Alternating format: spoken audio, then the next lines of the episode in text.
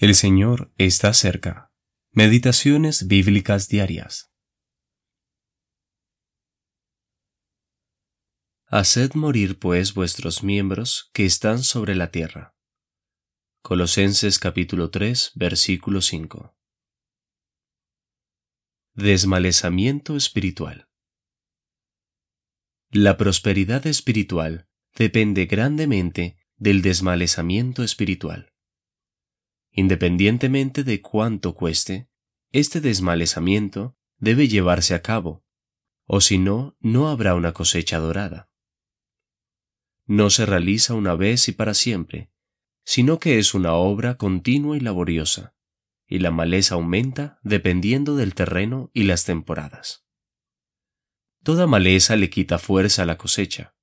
Algunos terrenos y estaciones son propensos a generar malezas con gran rapidez. Así sucede con el creyente, pero siempre debemos deshacernos de las malezas.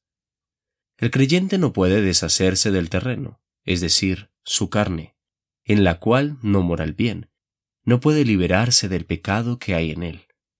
Pero, por el Espíritu de Dios, puede destruir la mala hierba a medida que crece puede evitar ceder a lo que le es natural hacer.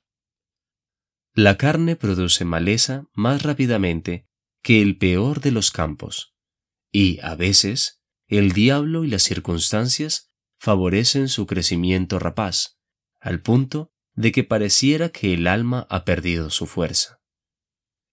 Pero por el Espíritu debemos hacer morir las obras de la carne. Romanos capítulo 8, versículo 13.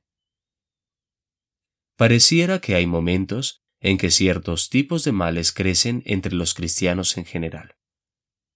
Satanás tiene permitido lanzar ciertos ataques contra la prosperidad de las almas en diferentes momentos. Es por ello que las dificultades que perturban a los creyentes son frecuentemente las mismas en grandes secciones de la cristiandad.